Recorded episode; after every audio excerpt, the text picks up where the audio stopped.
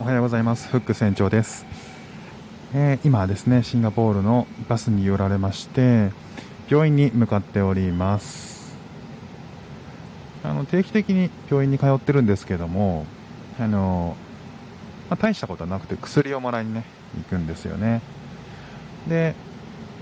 今は、えーちょうどですね、家からバスで10分ほど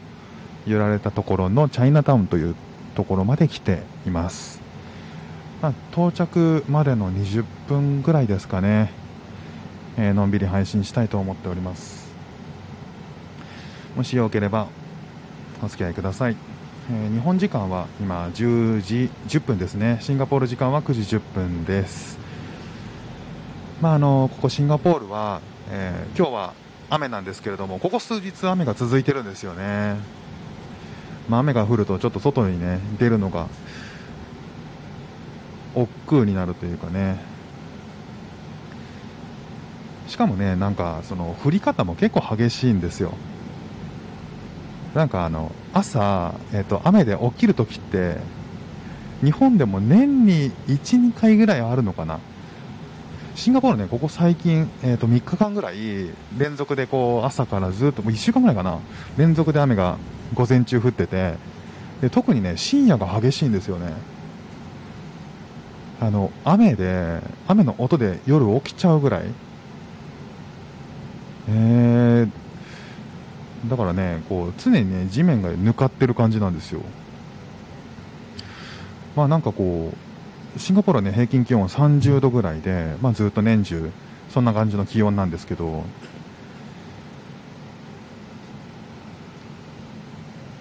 8月いっぱいまではだいたいこうなんかな日本の夏と同じようにこうカンカン照りが結構続いて9月に入ると寒気になるというふうに言われてます。で僕のあのシンガポールに来てからまだ8ヶ月ぐらいしか経っていないんですけど、えーま、いないのでこう1年1年丸々こう生活してないので、どんなどんな時期にどんな季節の変わり目があるのか、まあ、そもそも季節の変わり目があるのかっていうのも、まあ、あまりわからないじゃわからないんですけど、まあ、現地の人たちとか長年シンガポールに住んでる人たちの話を聞くとねあの四季っていうのは、まあ、ないんだけど、まあ、それなりにこうシンガポールもちょっとその気候の変化っていうのが年に、えっと2、3回ぐらいあるんだよっていう話はねあの聞くんですよね。で、えっと9月は寒気になって10月か11月からかな。なんかそこからね雨季に入るんですって。で雨季に入ると,、えー、と34ヶ月ぐらいそれが続いて、えーまたこう真夏日というかその真夏の猛暑の感じに戻る。そんな感じらしいんですよ。ただねその雨季っていうのも、えー、と日本の梅雨みたいに、えそんなもうずっと四六時中雨が降ってるっていうよりはえー時々こう激しい雨が降って止んでっていうの、まあ、1日に1回降るとかそんな感じらしいんですよね。まあでもねそれでもね降るの嫌なんだけどただねシンガポールって真夏日だとしても雨降るんですよね。なんか南国ならではらしいんですけどスコールって知ってます？あの急にこう土砂降りの雨が降るっていう。あれがあれにね降られると本当ひとたまりもないんですよ。外にいるとね。傘持ってなければもう一瞬でこうバケツひっくり返したような雨がザーッと降ってくるんでもう本当になんか数秒でびしょ濡れになるんですよね。そうだからねこう近くの建物に逃げ込む人で溢れ返るんですよね建物がね。でまあ今の今はそうだな。傘さしてないと濡れるけどまあそんなにひどい雨ではないですね。午前中に止んでくれるといいんだけど天気予報見るとね雷雷雨時々雨って書いてある。まあ絶望的ですよね。まあ諦めて。まあバスだから雨濡れないけどね。今はですねリバーウォー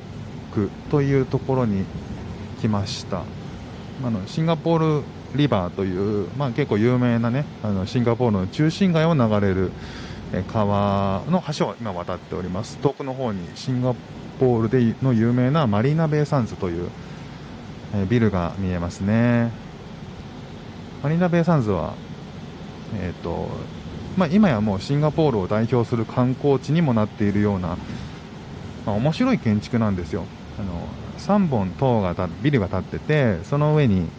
あのサーフボードみたいなのが乗ってるんですけどそのサーフボードの一番上のそのサーフボードの上はプールになっててインフィニティプールという風に言われてて、えー、と入ったら360度見渡せるっていうね。あの一望できるプールで観光地としてはすごい有名ですね。地元の人はねあんまり行かないと思う。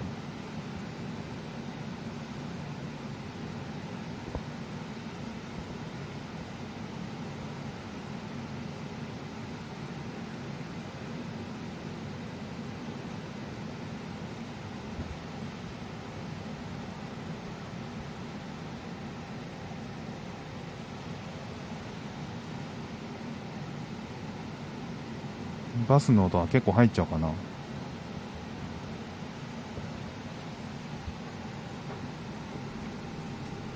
っぱなんかマスクしてると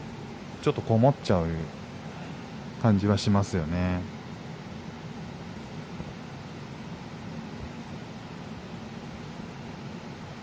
今日ね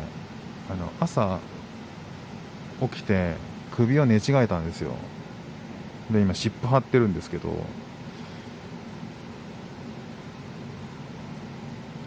昨日の夜になんか子供があの別の部屋に寝てるんですけどその子供2人がですねあの夫婦のベッドベッドに入り込んできて、えー、寝始めたんですよね。でそのベッドにその2人の子供が寝るともう本当にスペース狭いし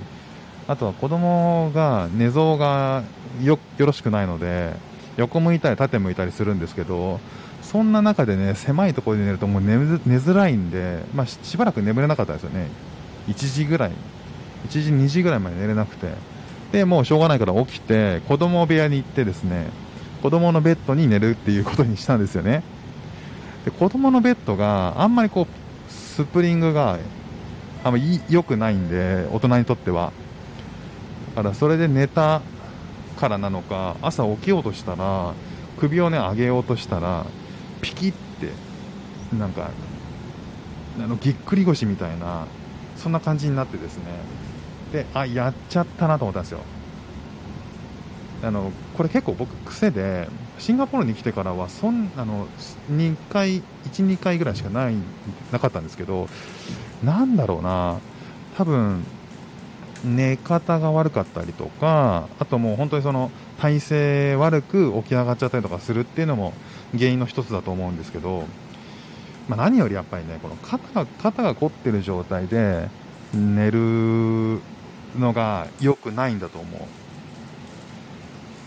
で肩凝ってる状態で寝てなんかそのしばらく肩が凝ってて首も凝っててっていう状態でしばらく放置しておくとなんかねあのある日その爆弾が爆発するんですよね。それが大体こうきっかけとして寝て寝ている時とか起きた時とかに起きる時とかになんか首をこうケアせずになんかまっすぐ伸ばした状態で起き上がろうとすると仰向けで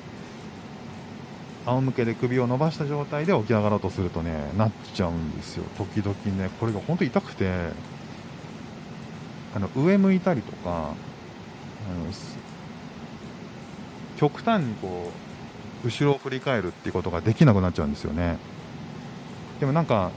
そんなのをですねもう10年間ぐらいかなえっ、ー、と付き合ってるんですよ。この爆弾と。でこれ、えー